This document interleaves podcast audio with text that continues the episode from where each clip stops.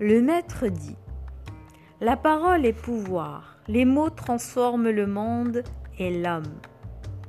Nous avons tous déjà entendu dire Il ne faut pas parler des bonnes choses qui nous arrivent, car l'envie des autres détruirait notre joie.